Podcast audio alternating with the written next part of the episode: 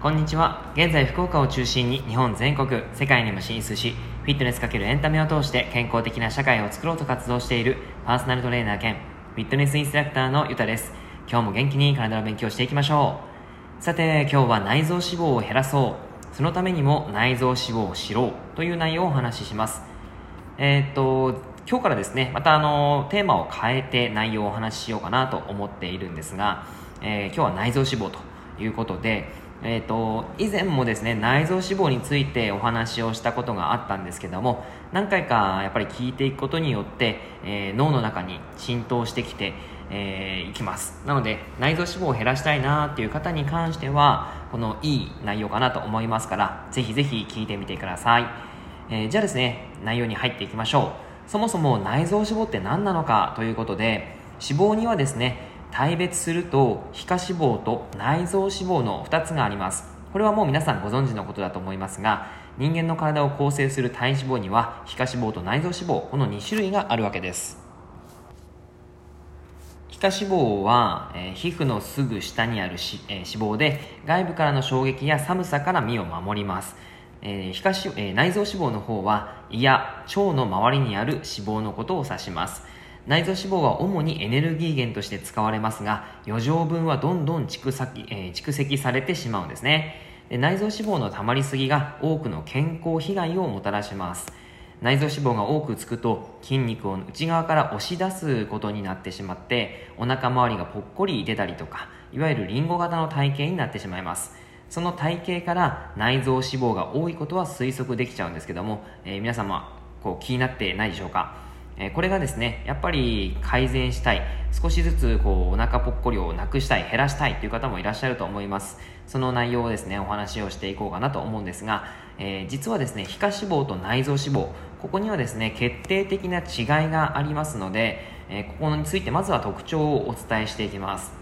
はい、2つの脂肪の特徴ということで内臓脂肪の特徴は皮下脂肪に比べて1個の脂肪細胞というのが小さくて代謝活性が高いのでエネルギーとして消費されやすいです。ですが蓄積しやすくて加齢とともにつきやすくなります、えー、そういう状態になってしまうと内臓脂肪が多くなってお腹がぽっこり出たりとか特に男性につきやすいんですね。女性も高齢になるとつきやすくなります。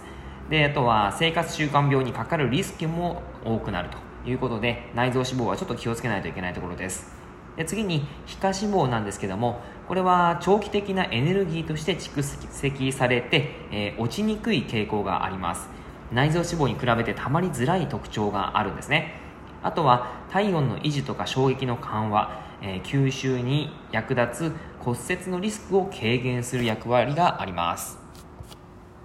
皮下脂肪は皮膚と筋肉の間に蓄えられます。えー、で外部からの衝撃の緩和とか体温の維持にも役立ちます。で溜まりにくい一方で溜まってしまうと落ちにくいという傾向があるんですね。これが皮下脂肪と内臓脂肪の2つの違いです。で内臓脂肪の方がやっぱり健康を害するということでお話を少ししていたんですけどもそのですねリスクとなるものがいろいろとあります。ざーっと言ってきますので、えー、ちょっとこういうこともあるんだっていうのをねあの聞聞いていただけたら嬉しいなと思うんですけどえー、11個あります。1つ目糖尿病を引き起こす。2つ目高血圧になりやすくて脳卒中や心臓病リスクが増ええー、大きくなる多くなる。3つ目心筋梗塞脳梗塞などの原因動脈硬化を起こす可能性があると。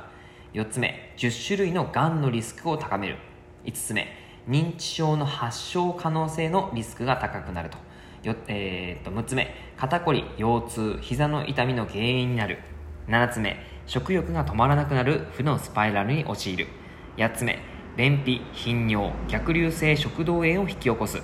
9つ目。加齢臭の元を作り出す、えー、10個目。死亡リスクを上げてしまう。11個目内臓脂肪が起こす高血糖が体を老化させるということでこれだけ聞いていくとですねいろいろ怖いですよね。えー、っとまあ、ブログの方でも何かいろいろと少しずつ解説はしているので、まあ、もしよかったら見てもらえたらなとは思うんですけどもやっぱり自分の内臓脂肪というのはどのくらいあるのかっていうのを確認してあげるといいかなと思います、はい、で内臓脂肪肥満型というのがあるんですけども、えーと、それの2項目の、え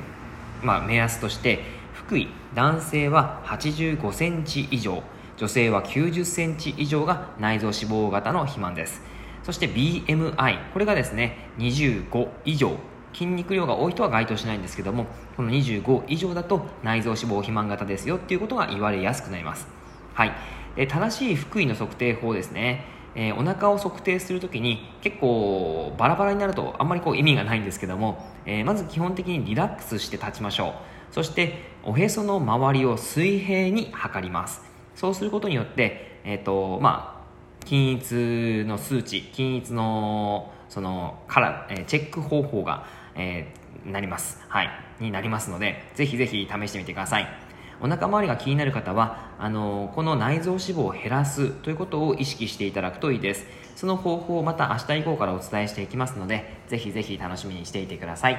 以上になります。内容がいいなって周りの内容がいいなって思えたら周りの方にシェアしていただくと嬉しいです。またいいねマークやフォローをしていただくと励みになります。今日もラジオを聴いてくださってありがとうございました。では良い一日を。